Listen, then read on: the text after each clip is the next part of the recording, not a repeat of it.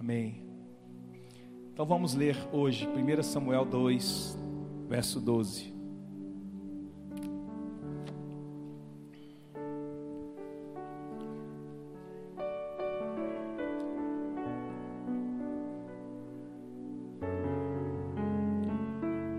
Os filhos de Eli eram homens malignos e não se importavam com o Senhor.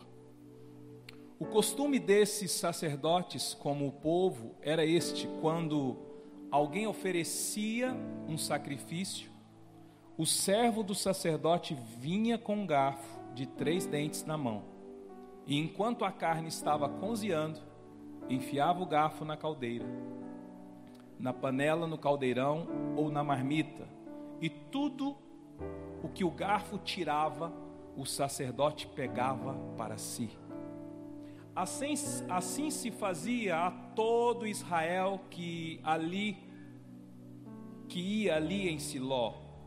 Verso 15. Também antes de queimar a gordura, o servo do sacerdote vinha e dizia ao homem que estava oferecendo sacrifício: Dê um pedaço dessa carne para que o sacerdote possa assar.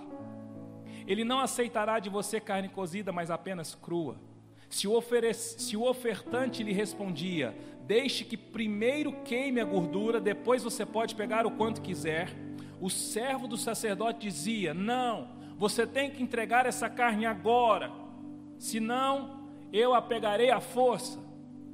Era, pois, muito grave o pecado desses moços diante do Senhor, porque eles desprezavam a oferta do Senhor. Verso 18. Samuel ministrava diante do Senhor sendo ainda menino. Vestia uma estola sacerdotal de linho. Sua mãe fazia uma túnica pequena de ano em ano e levava para ele quando ia com seu marido oferecer o sacrifício anual.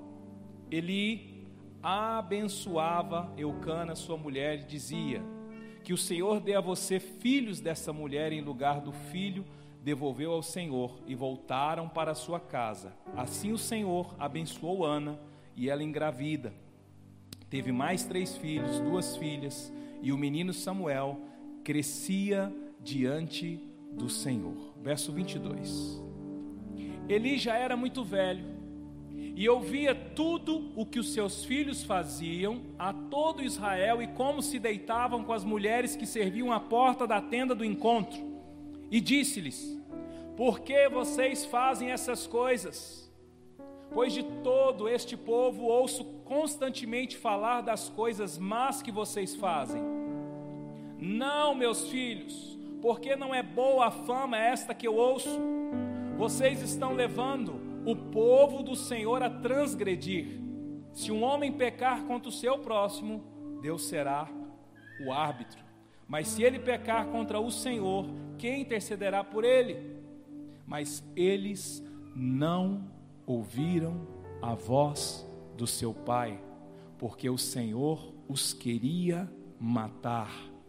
E o jovem Samuel crescia em estatura e no favor do Senhor e também dos homens. Até aqui, por enquanto.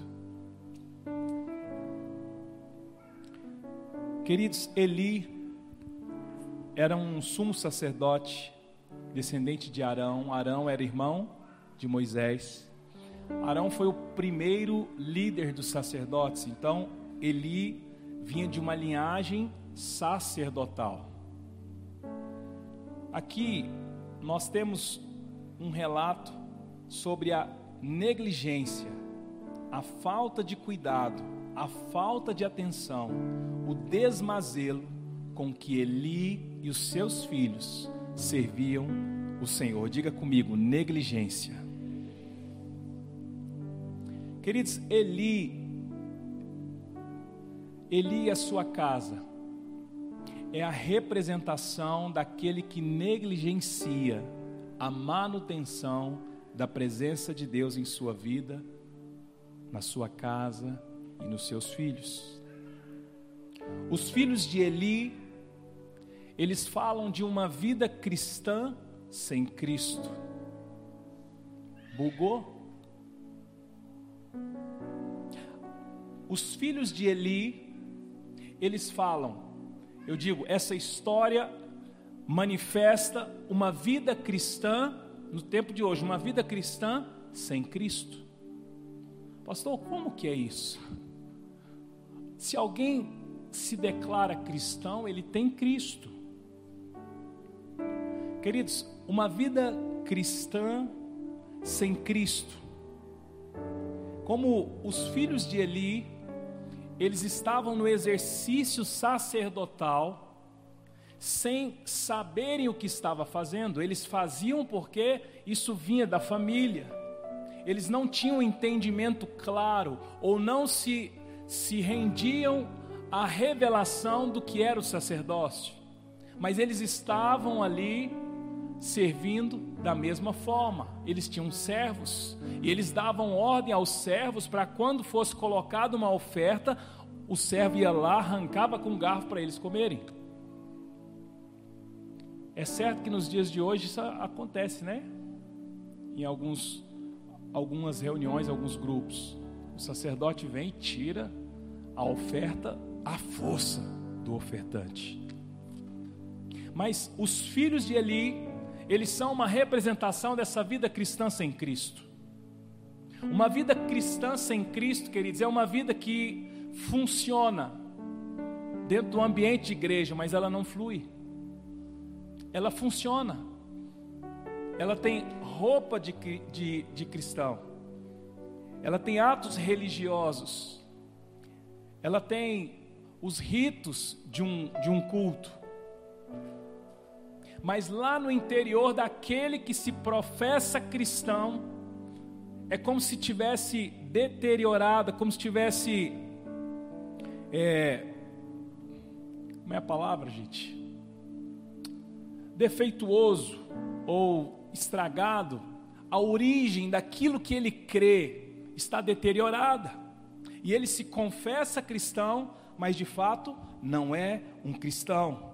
Eli não estava no sacerdócio, os filhos de Eli não estavam no sacerdócio por entendimento, ou uma resposta ou por um chamado. Os filhos de Eli estavam no sacerdócio por consequência, por estarem na família sacerdotal. E o que isso tem a ver comigo e com você, queridos? Estamos na vida cristã por fé, convicção, amor a Deus.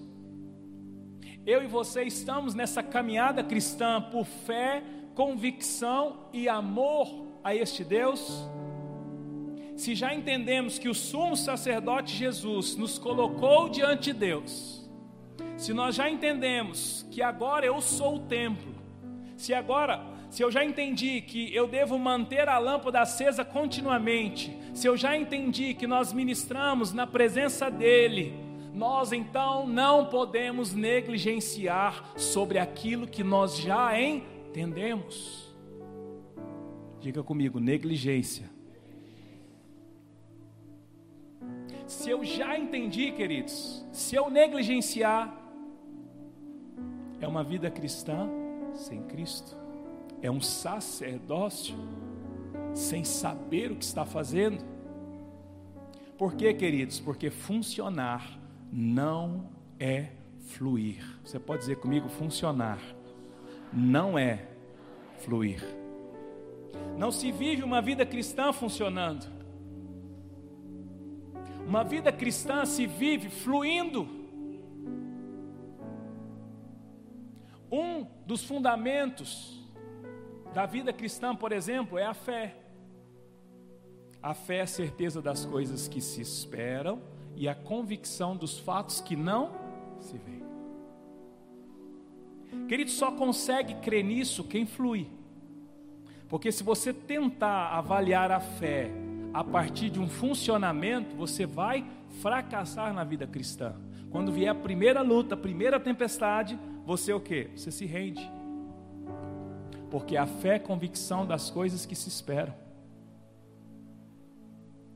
É a certeza, é a convicção dos fatos que não se veem. Meu Deus, como é que é isso? Você ama Jesus? Sim. Você já viu ele? Não, mas, mas você já viu? Você já ouviu? Eu acho que eu ouvi, sim. E aí que entra o que? A fé na vida cristã. Queridos, a vida cristã não é pelo que eu sinto, é pelo que eu creio. Se você edificar sua vida cristã a partir do que você sente, o dia que você não sentir mais, você cai. Se você edificar a sua vida cristã baseado naquilo que você sente, o dia que você não sentir mais, você se desespera. Ou o dia que você sentir errado, porque você pode sentir errado. Nós vamos falar sobre isso. Eli, o sumo sacerdote, ele viu Ana chorar desesperadamente por uma criança. E o que que Eli disse para Ana? Tomou todas, hein, mulher? Você está bebinha, não pode beber aqui não. Aparta de ti esse vinho. E ela diz: Não, Senhor, eu sou uma mulher atribulada de espírito. Será que Eli não estava exercendo o sacerdócio desalinhado com o Senhor? E por que, que eu e você não podemos balançar a bandeira aqui na frente, chorar, pular, pregar, expulsar demônio, falar receba, receba do Espírito, não é o do Monte Pedreiro, não, tá, gente? Falar o receba. E de repente você está desalinhado. Por quê, queridos? A fé ela não é de coisas que a gente vê. Pelo contrário, é a convicção dos fatos, das coisas que não se vê. Está entendendo? Diga glória a Deus. Os filhos de Eli, queridos, eles são a representação de uma vida cristã que funciona não pelo que crê, mas pelo que vê. Por que, que os filhos de Eli exerciam o sacerdócio ali? Porque eles viram o pai fazer. Então, Ofne e Finéias ali estava exercendo, funcionando a partir do que eles aprenderam. Porque se eles conhecessem, eles jamais tocariam na oferta que é do Senhor para eles. Quem está entendendo, diga amém. Mas eu e você, queridos, nós não somos assim. Nós andamos na vida cristã debaixo de uma experiência pessoal exclusiva que nos fez crer que Deus nos chamou. É assim ou não é? É assim. Por isso que você está aqui. Por isso que você suporta as, as pressões. Por isso que você crê, mesmo quando está tudo ao contrário. Agora veja o verso 18 comigo, por favor. O 2,18.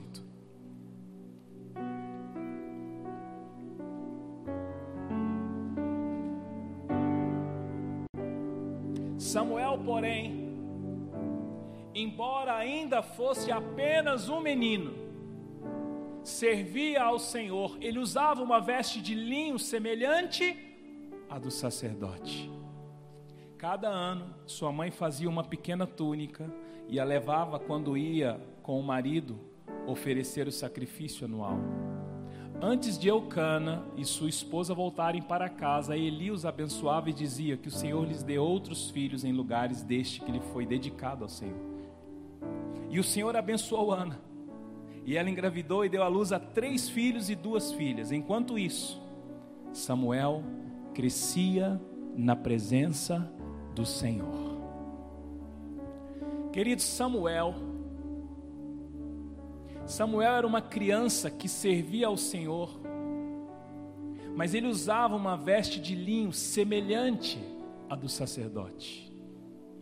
Sabe para onde isso aponta?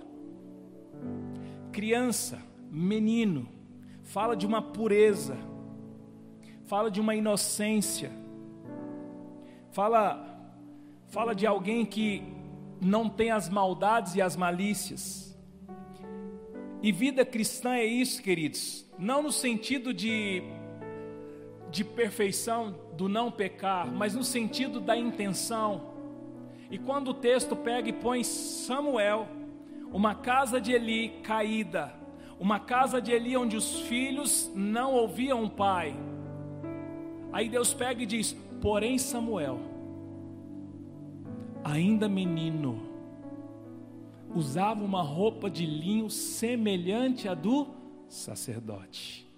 Queridos, isso aponta para a pureza e para a inocência de Samuel. Samuel era uma criança e, mesmo estando numa casa onde havia um sacerdócio caído, onde havia exemplos diários de como não exercer um sacerdócio caído, Samuel crescia no Senhor. Agora, pega no seu espírito, este menino, essa criança fala dessa inocência e desta pureza, mas ele, mesmo sendo criança, mesmo sendo menino, ele já se vestia como um sacerdote.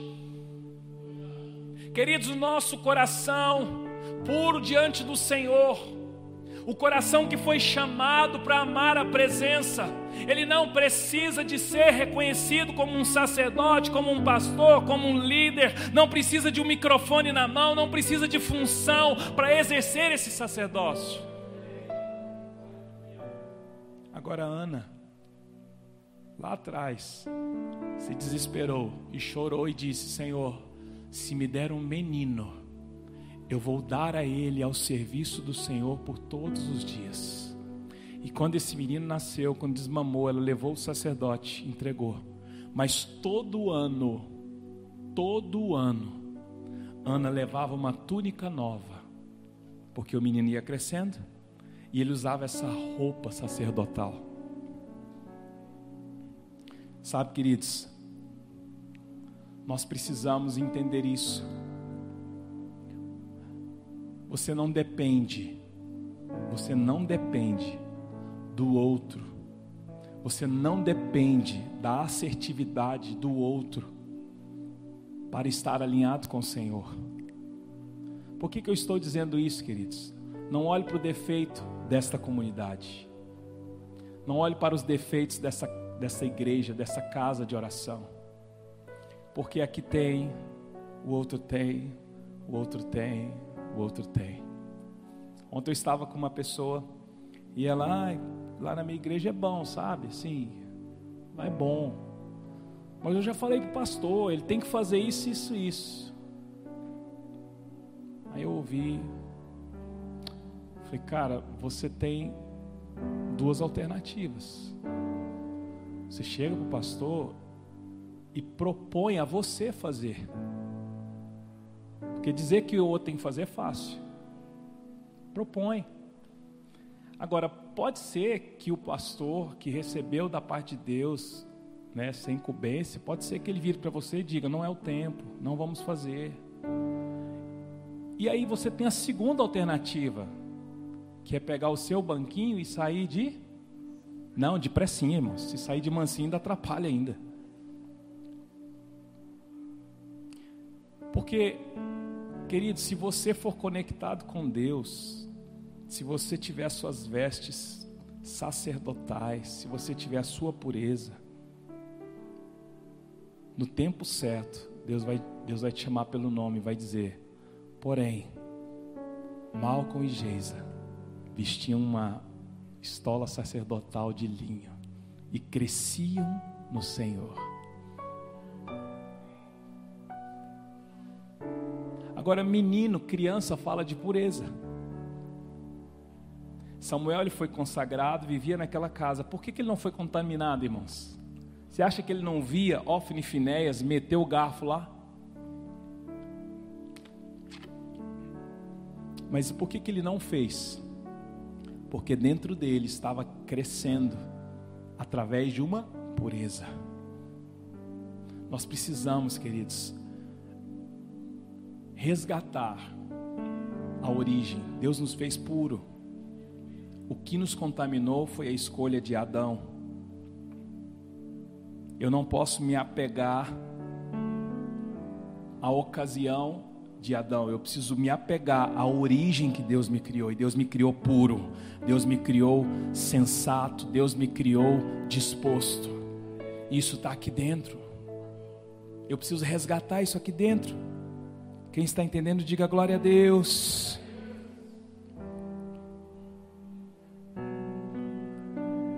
Queridos, o que chama atenção é que Eli,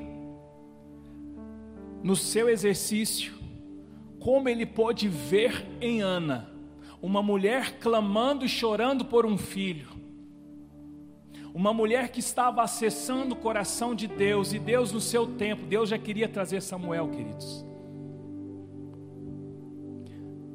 Para mim, Deus já tinha escolhido Samuel.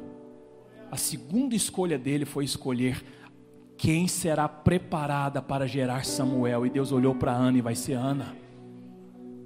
Então muitas vezes nós não entendemos alguns processos da nossa vida, a gente não entende umas lutas, não entende algumas dificuldades. Queridos, o que vai nascer disso já foi escolhido por Deus. Agora eu e você vamos ser aprovados ou não a ser o gerador, aquele que vai trazer isso para este tempo. Quem está entendendo, diga amém. E aí Deus escolhe Ana. Só que quando Deus recruta Ana, Deus coloca Ana num treinamento chamado processo. Processo com P maiúsculo. Diga comigo, processo. Com P maiúsculo. E aí a outra mulher de Eucana ficava o quê? Irritando a Ana. Lá, lá, lá, lá, lá, lá. Você não consegue dar filhos. Tem mulher, irmãos, que você não pode falar nem que o cabelo dela tá feio, você imagina falar um negócio desse. Vocês acham que era difícil? Pensa no sofrimento dessa mulher. Só que ela foi para os pés do Senhor. E ela chorava tanto, e ela chorava tanto, tanto, tanto, tanto. O texto diz que ela não falava em palavras, apenas os seus lábios tremiam. E aí o, profeta, o sacerdote vira para ela e diz: Mulher, aparta de ti esse vinho. Ela, não, meu Senhor, eu sou mulher atribulada de espírito. E ela faz uma oração: se o Senhor me der este filho, eu darei ao serviço por todo este tempo. Sabe o que, que Deus fez lá em cima? Estou conjecturando, né? Deus falou assim: achei. Achei. Agora sim ela está pronta. Ela está pronta. Vem Samuel. E ela faz certinho e ela entrega. Isso me fez pensar, queridos, no nosso exercício da vida cristã. Quantas coisas nós temos enxergado como Eli? Quantas coisas nós olhamos e discernimos a partir do discernimento de Eli? Nós nós julgamos até palavras que nós recebemos. Às vezes Deus libera uma palavra sobre nós e você fala: Não, isso aí é o seguinte. Esse profeta está falando isso aí, ele está movido pela emoção. Ele falou isso aí porque gosta de mim. E aí Deus fala: É, esse aqui não está pronto ainda não. Vou para outro. Aí vem, sabe, esse movimento. Eu e você, queridos, nós, nós temos visto a partir dos olhos de Eli o que estamos vendo nesses dias? Mulheres embriagadas ou mulheres chorando pelos filhos, profetas que ainda nem foram concebidos. O que nós estamos vendo na nossa caminhada cristã? Nós estamos vendo divórcio, falência, desistência, vícios, abortos, filhos desviados, ou nós estamos vendo casamentos restaurados, filhos sendo gerados, filhos como profetas, porque nós não cremos o quanto precisamos crer. Todo mundo já ouviu falar desse exemplo. Se você pede uma oração para mim, irmãos, por um parente seu, você pode ter certeza, a oração vai ser com muita fé. Mas quando uma enfermidade é dentro da sua casa, você treme as bases. Você treme as bases. Quando alguém vem te falar, olha, ora pelo meu filho, você ora e já vê. Você já vê, você, você vê. Mas quando é pelos seus, isso é visão a partir de um sacerdócio caído. Um sacerdócio caído, queridos, pode levar os seus filhos à ruína. Pelo amor de Deus. O sacerdócio caído de Eli trouxe desgraça para sua casa, ao ponto de Samuel, aquele que seria o profeta, ungiu só Davi, só uma das coisinhas que ele fez. Se fosse depender do, do sacerdote, Ana jamais geraria. Quantos Samuéis você tem matado a partir da sua visão caída? Diga comigo, é pesado, mas é verdadeiro. Quantos Samuéis você tem matado, abortado, a partir da sua visão caída?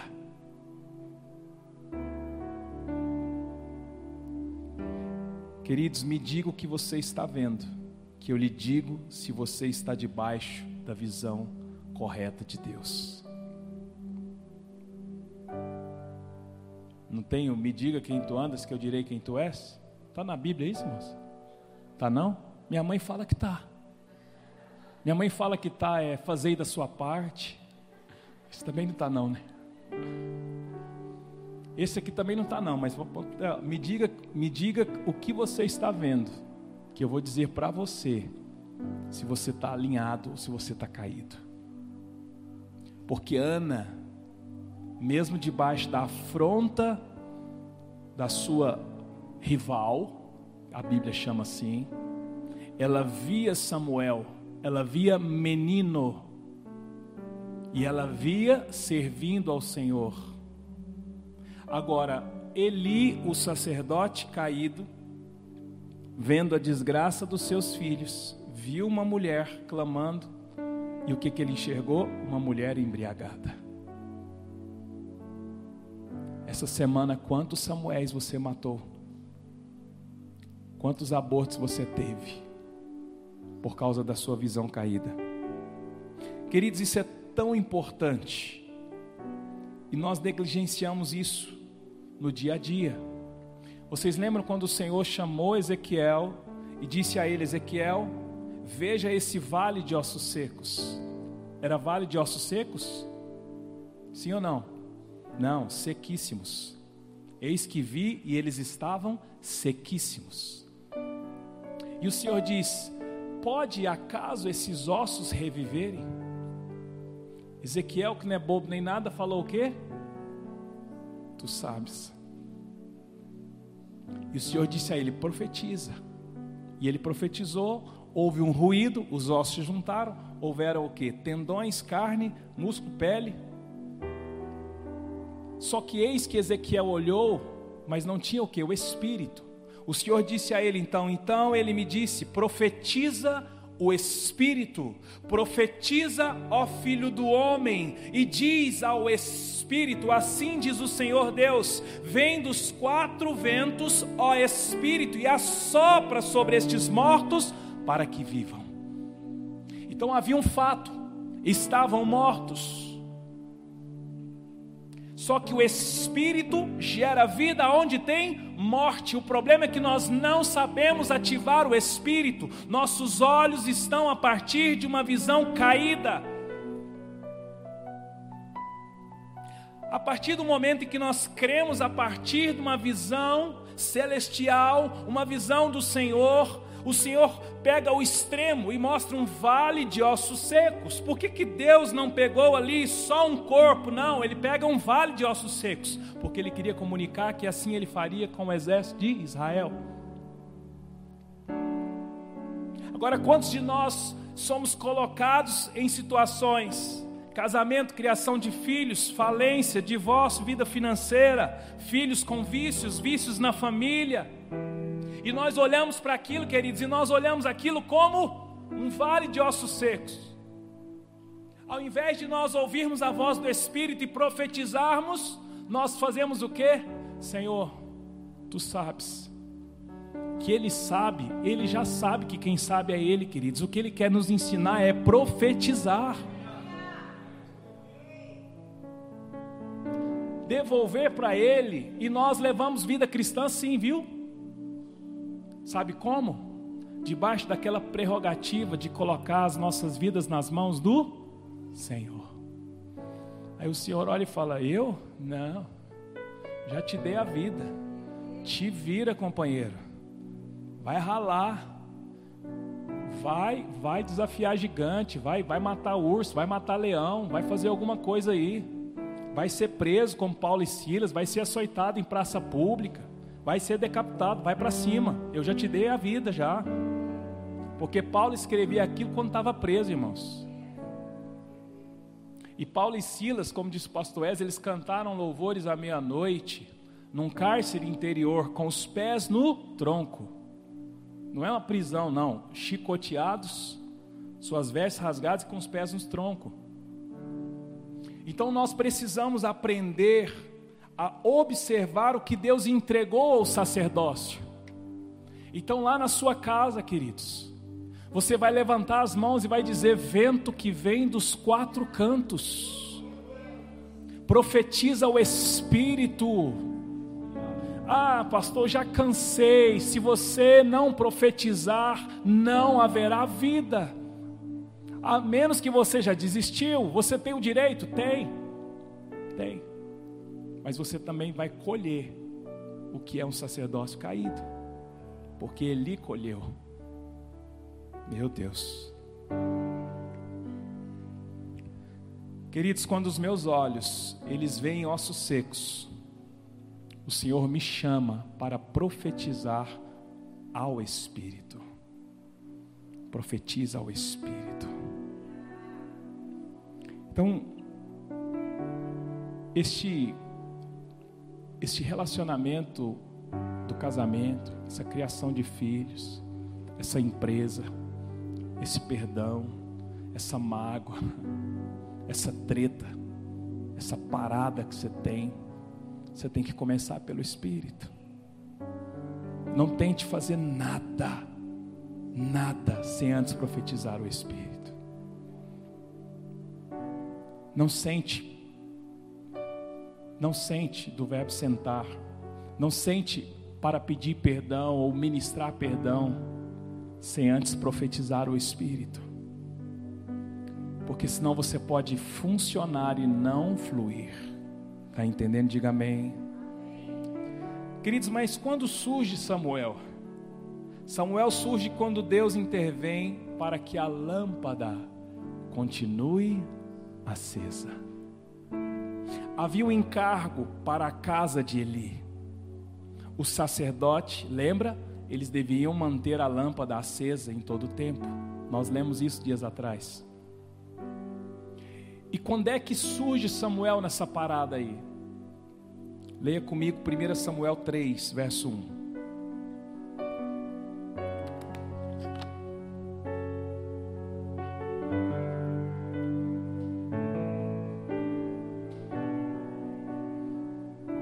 Enquanto isso, o menino Samuel servia ao Senhor ajudando Eli. Naqueles dias, as mensagens do Senhor eram muito raras e as visões não eram comuns. Certa noite, Eli, que estava quase cego, tinha ido se deitar. A lâmpada de Deus ainda não havia se apagado, e Samuel dormia na casa do Senhor, onde estava a arca de Deus. De repente, o Senhor chamou e disse: Samuel.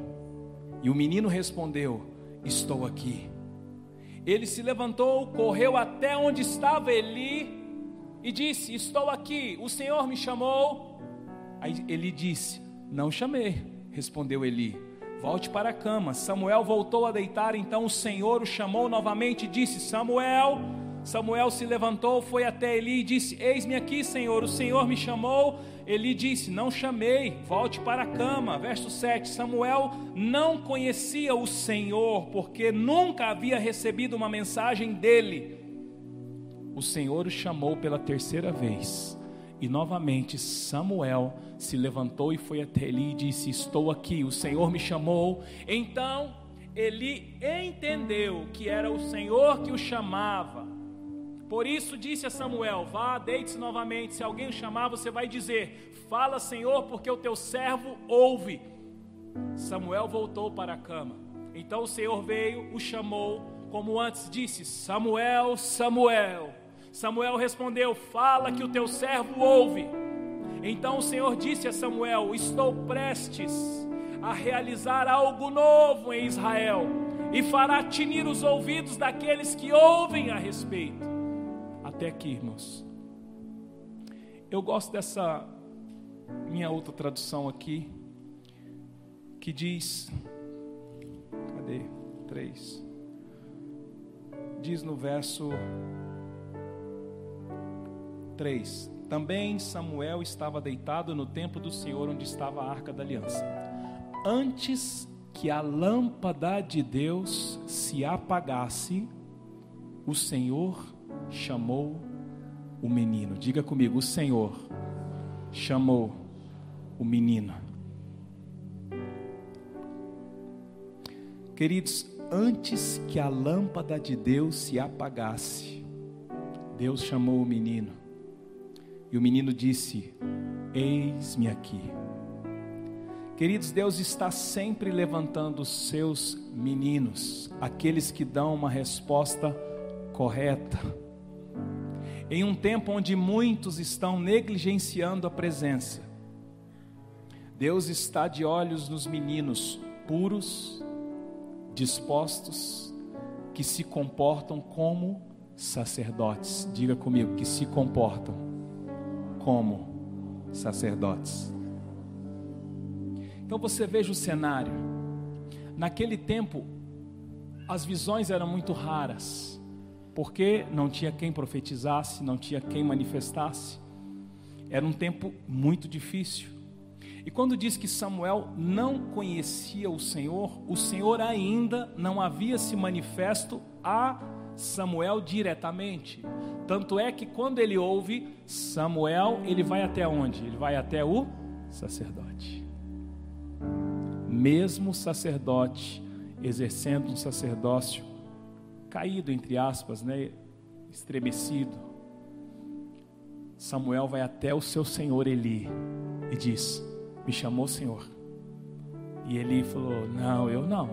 Vai dormir, menino" novamente, na terceira vez, Eli falou: Rapaz, quem está falando que esse menino é Deus? Samuel, você volta.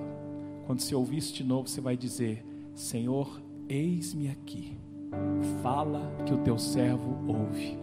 E ele foi, quando ele foi chamado, ele fez isso. E o Senhor disse, disse a ele o seguinte: Samuel, Samuel, se atente porque eu vou fazer uma coisa nova em Israel que vai fazer tinir os ouvidos daqueles que ouvem. Queridos, Samuel era tão puro. Samuel era ele tinha tanta pureza que quando ele estava diante ali servindo, ele ouve, ele corre para o sacerdote. E ele corre uma, duas vezes, três vezes. Sabe, Deus precisa nos fazer restaurar em nós uma certa inocência. Nós precisamos tirar, tirar da nossa mente, da nossa vida religiosa, alguns formatos, tirar o preconceito, porque às vezes a gente fica com preconceito com o profeta A, profeta B, com o pastor C, com a, com a irmã tal, com o irmão tal. Preconceito do jeito que o cara canta, do jeito que o cara coca, do jeito que o cara prega, do jeito que fala. Como se Deus coubesse no modelo de ministração. Esses dias minha esposa postou o Instagram do padre Fábio de Mello lá. Eu levei um susto. Eu falei, gente, será que é aquela foto dele marinheiro assim, né? Eu falei, não. Mas o que, que ele, o que ele estava escrevendo? Eu falei, não, então, porque Deus se manifesta de várias formas, queridos, não é? Aí acabou agora, que vai dar de postagem do Padre Fátima? Queridos, Deus não, Deus não, Deus não cabe no modelo de ministração, no modelo de profecia. Está entendendo? Diga glória a Deus. Por que, que Deus encontrou em Samuel? Deus chamou quem? O menino. Deus chamou quem? O puro. Deus chamou quem? O disposto.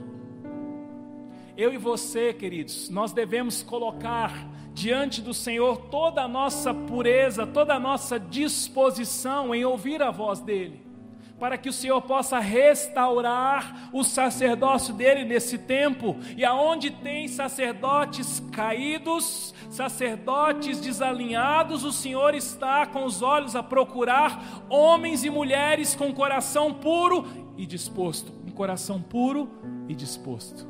Homens e mulheres que se vestem como sacerdotes, mas eu não sou um sacerdote. Se vista como um. Mas eu sou novo na fé. Se vista como um. O que é vestir uma roupa sacerdotal, queridos? Não é uma aparência religiosa. É transbordar o amor de Cristo, é transbordar os fundamentos da vida cristã, é alguém reconhecer você como um autêntico cristão, está entendendo? Diga glória a Deus. Sabe, queridos, às vezes nós envolvemos tanto no funcionamento da vida cristã e nós não percebemos a voz do Senhor nos chamando para falar algo. Aqui, quando Deus, quando o texto diz, antes que a lâmpada de Deus se apagasse, o Senhor chama Samuel, porque a expectativa de Deus é que uma lâmpada acesa continuamente permaneça na nossa vida, e toda vez que ela ameaçar ser apagada, Deus procura pela pureza, Deus procura de novo pela inocência, porque o que mantém a lâmpada acesa é a pureza, é a inocência, é a busca, é a paixão pelo Senhor. Nós não podemos perder isso, queridos. Não, eu já sou maduro. Isso aí que você está vivendo, eu já vivi já. Eu já fui desse tempo de arrepiar na hora da oração. Não, agora eu estou mais nessa coisa mais filosófica do Evangelho. Queridos, se eu for falar para você aqui, Davi,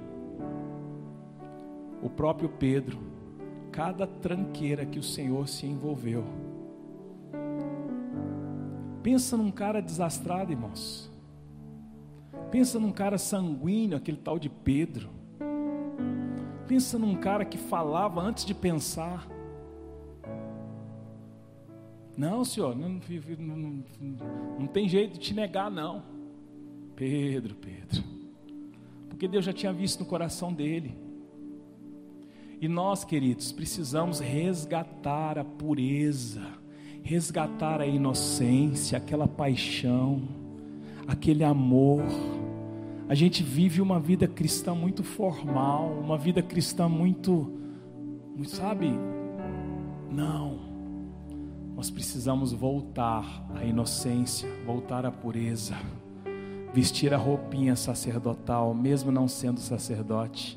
Não, mas eu só vou vestir o dia que eu for o sacerdote. Queridos, com Deus não é assim vista antes, entregue o seu coração antes. E depois diz, queridos, o que aconteceu com a casa de Eli? Leia Samuel 4, verso 12. Não venha com pressa aqui nos nossos cultos, não, irmão, que é. que demora mesmo. Samuel 4, verso 12.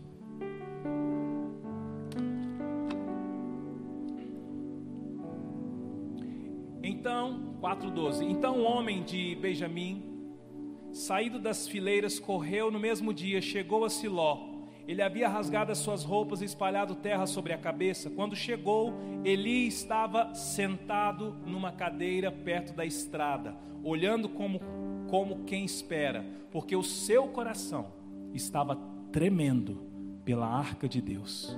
Depois que o homem entrou na cidade, deu a notícia, toda a cidade começou a gritar: Eli, ouvindo os gritos, perguntou: Que alvoroço é esse?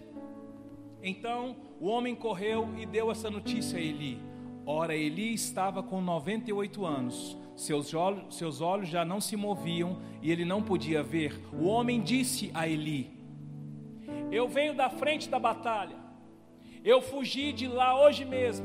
Eli perguntou-lhe: O que aconteceu, meu filho? Então o mensageiro respondeu: Israel fugiu dos filisteus. Houve grande matança entre o povo. Além disso, os seus dois filhos, Ofne e Finéias, foram mortos e a arca de Deus foi tomada. Quando ele fez menção da arca de Deus, ele caiu da cadeira para trás, junto ao portão da cidade, quebrou o pescoço e morreu. Ele era um homem velho e pesado e havia julgado Israel durante 40 anos. A nora de Eli, a mulher de Finéias, estava grávida e próxima de, do parto.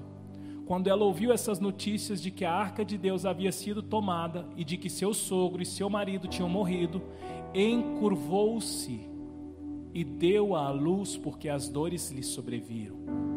Quando ela estava morrendo, as mulheres que ajudaram disseram: Não tema, porque você teve um filho. Ela, porém, não respondeu nem fez caso disso, mas deu ao menino o nome de Icabô, dizendo: Foi-se a glória de Israel. Ela disse isso porque a arca de Deus havia sido tomada e por causa do seu sogro e do seu marido. E falou mais: foi-se a glória de Israel, pois a arca de Deus foi tomada.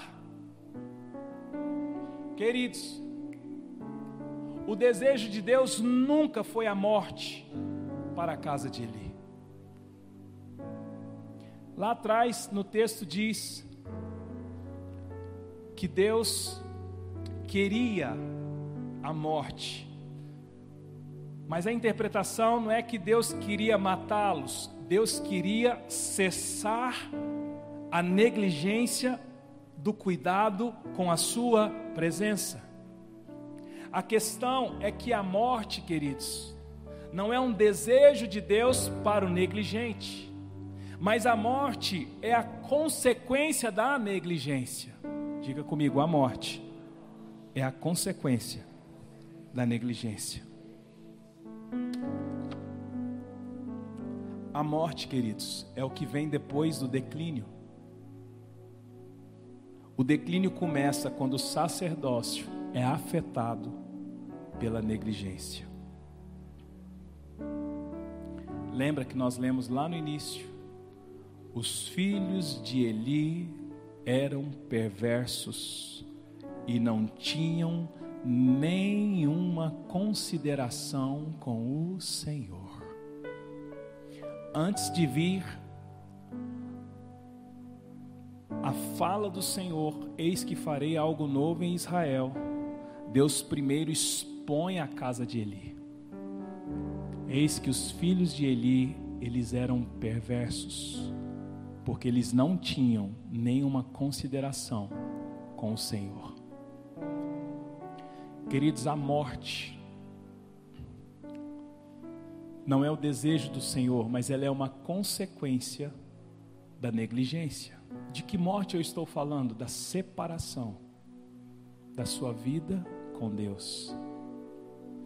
Jamais, pastor, jamais, porque eu conheço Deus, e Deus jamais vai se separar de mim. Queridos, é você que se separa dele. Porque você pode estar dentro da comunidade, dentro da igreja, funcionando, mas não está fluindo. E é muito, mas muito, muito, muito, muito difícil discernir, porque sacerdote Eli disse para Ana: Ana, para de beber. E a mulher estava cheia do Espírito. Tem muita gente soprando e gente falando língua que é demônio. E tem muita gente expulsando demônio de quem está embriagado pelo Espírito. E aí? Quanto mais nós podemos errar? as outras coisas, com as outras revelações. Porque se nosso olhar for a partir de um sacerdócio caído, nós vamos ver ao contrário daquilo que Deus está fazendo.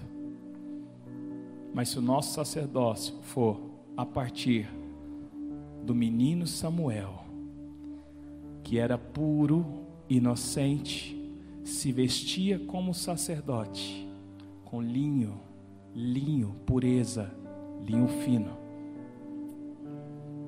Pureza aqui, queridos, não é ausência do pecado. Pureza aqui é disposição em fazer o certo. Entenda, não é heresia, tá? Eu não estou dando a credencial para pecar. Eu estou dizendo que não avalia a pureza nesse sentido.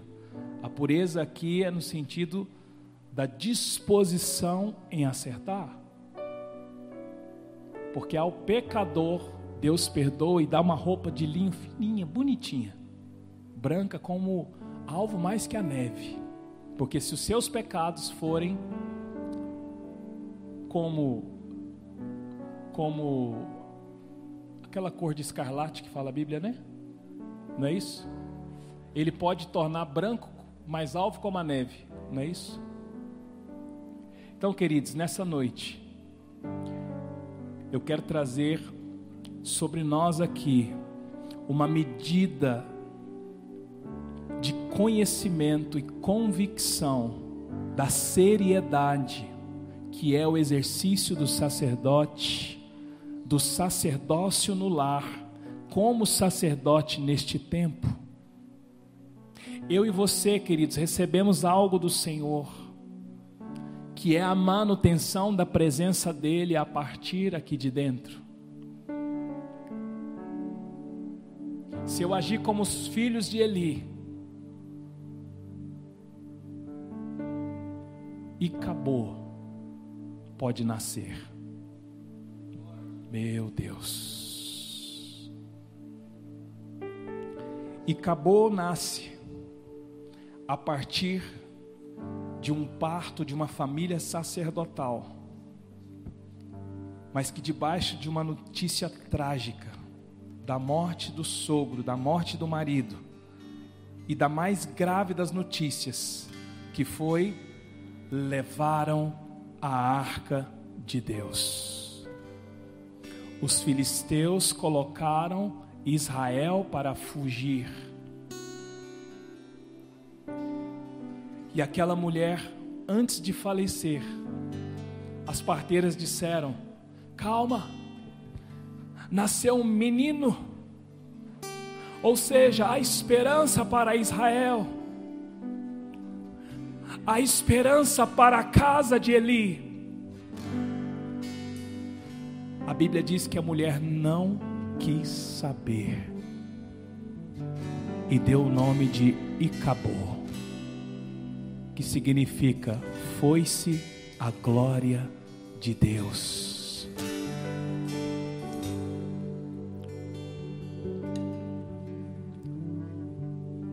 Ainda é tempo para mim e para você, queridos valorizar a presença, valorizar o sacerdócio que nos foi entregue.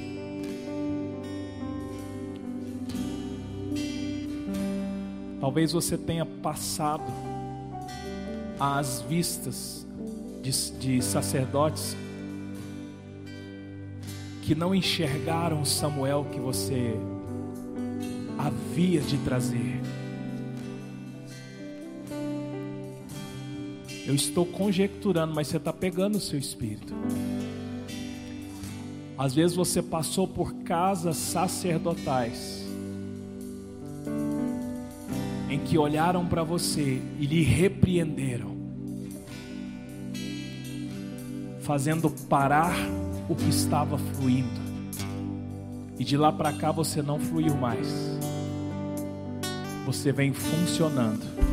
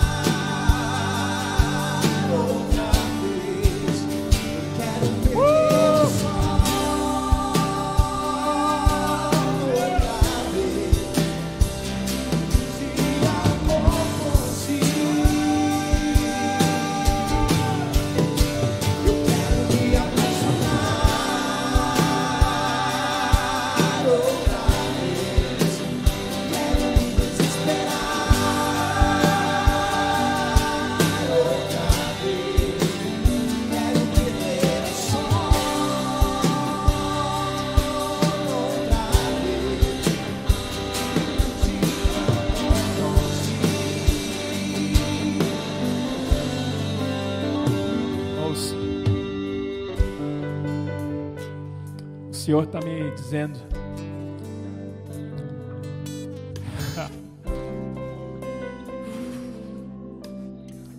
Resgate.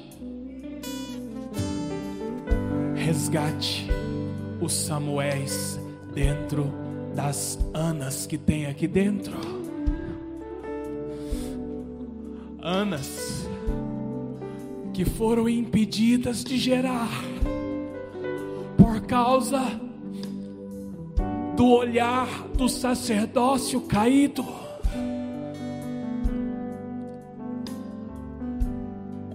Homens e mulheres que estavam fluindo, mas tiveram uma sentença de um sacerdócio caído estancando o fluir, paralisando e dando um funcionamento. Mas nessa noite o Senhor está dizendo: Samuel vai nascer, o Samuel vai nascer, o Samuel vai nascer, o Samuel vai nascer, ele será gerado, gerado, gerado, gerado.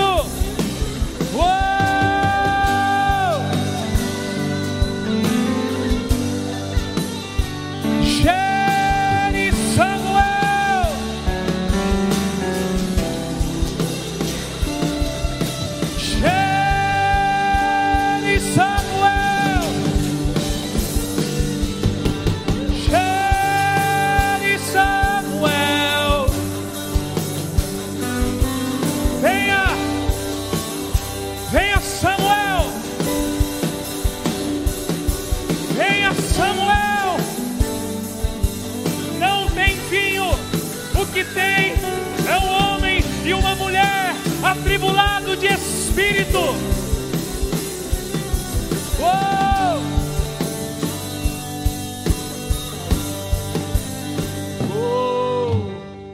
Fica de pé comigo, irmãos. Você que está sentado, você que está de joelho, pode continuar de joelho.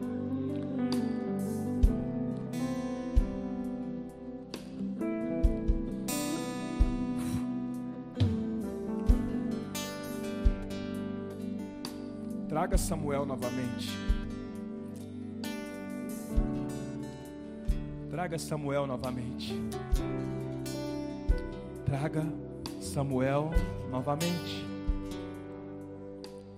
Traga Samuel novamente. Oh. O Senhor te diz nessa noite: vai em paz e que o Deus de Israel lhe conceda o que você pediu. Então nós cancelamos a palavra que havia sobre a sua vida. Eu cancelo agora toda esterilidade. A partir do nome de Jesus.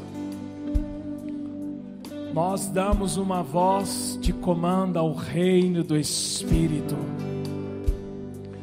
vá em paz e o Deus de Israel conceda a você o que você pediu. Ele está dizendo: pode gerar, pode gerar, pode gerar, pode gerar.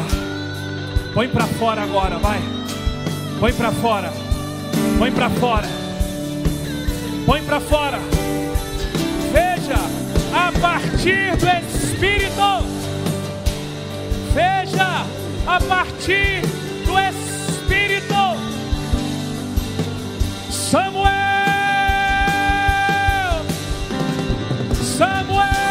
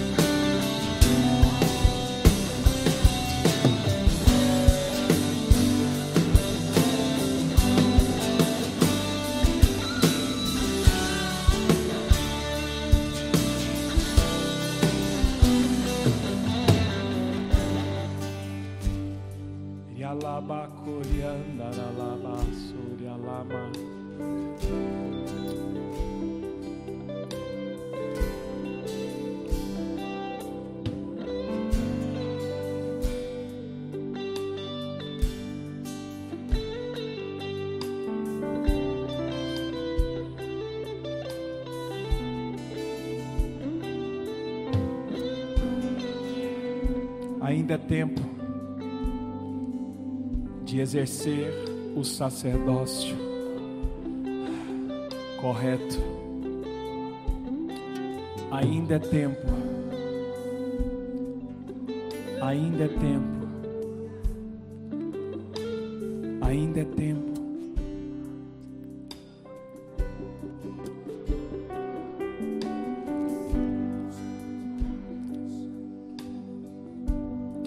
Negligência é deixada aqui.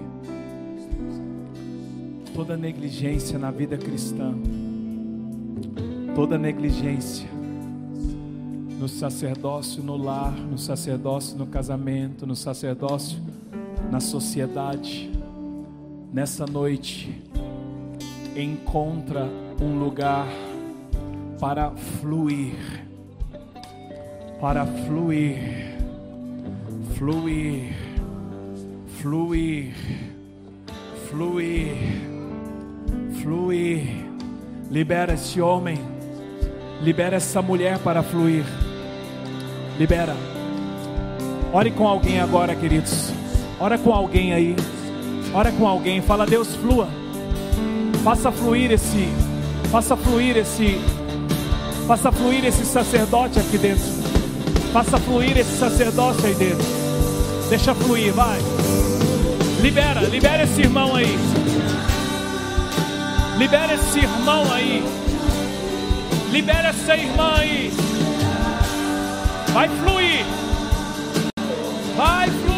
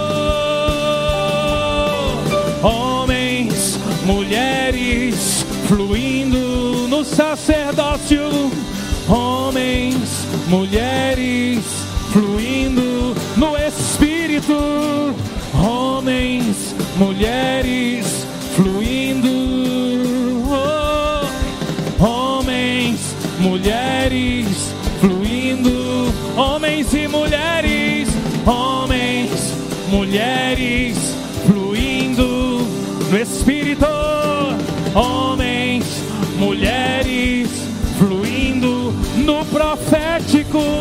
homens, mulheres, fluindo no ensino, homens, mulheres, fluindo na libertação, homens, mulheres, fluindo na edificação, homens, mulheres, fluindo no casamento, homens, mulheres, na criação de filhos. Na adoração, na profecia,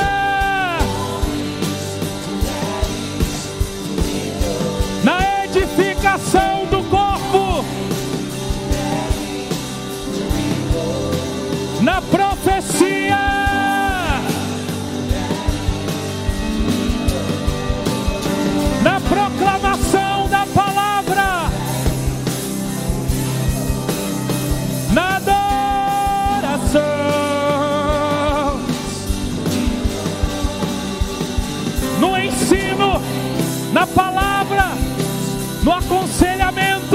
No apacentamento, nas famílias. Homens, mulheres fluindo. Homens, mulheres fluindo. Salmo 128 se cumprindo em toda a casa.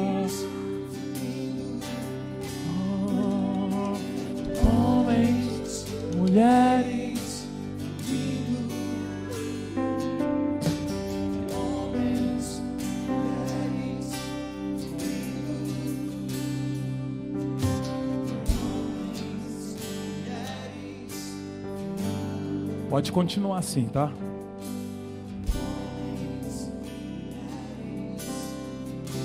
Bem-aventurado o que teme ao Senhor.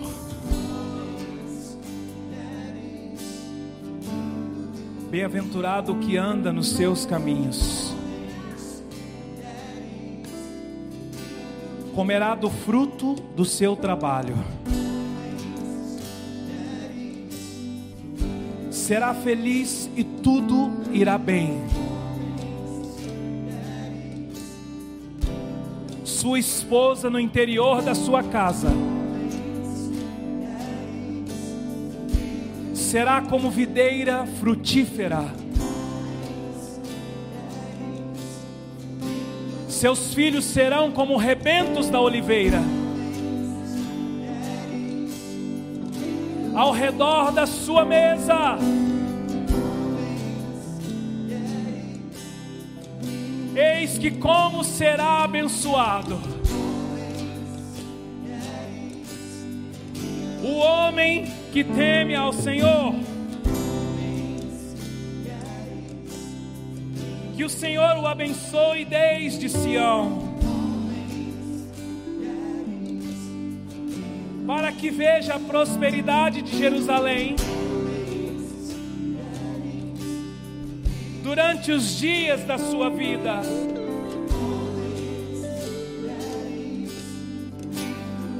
e veja os filhos dos seus filhos, e veja os filhos dos seus filhos, homens e mulheres fluindo, não funcionando,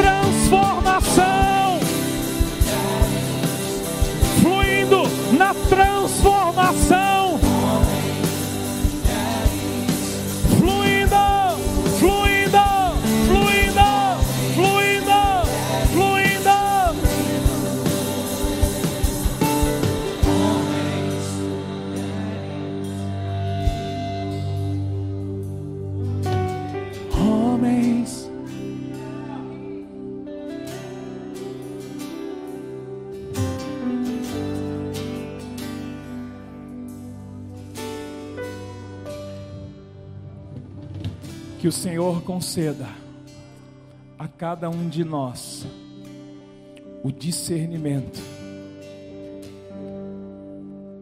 a diligência, o cuidado da manutenção da lâmpada acesa continuamente. Porque não pode se esconder debaixo de um cesto, mas deve ser colocado num lugar bem alto, para que ilumine toda a casa. Homens e mulheres, livres da negligência,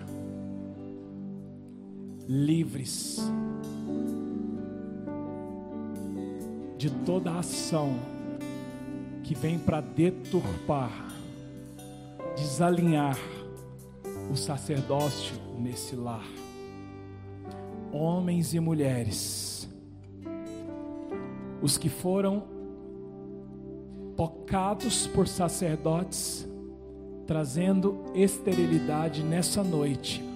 Samuel vem para fora. Você é livre agora para fluir, entregar o menino, entregar o seu fluir, entregar o seu chamado, entregar a sua vida, entregar o seu casamento no, no padrão do sacerdócio alinhado. Homens e mulheres que vão fluir na palavra, na oração, na profecia, na intercessão na adoração, na comunhão. Eu ministro sobre este corpo, sobre essa comunidade, um novo tempo, onde homens e mulheres vão andar por este caminho, mantendo em suas casas a lâmpada acesa continuamente. Amém, irmãos? Glória a Deus. Dê um aplauso ao Senhor bem forte homens e mulheres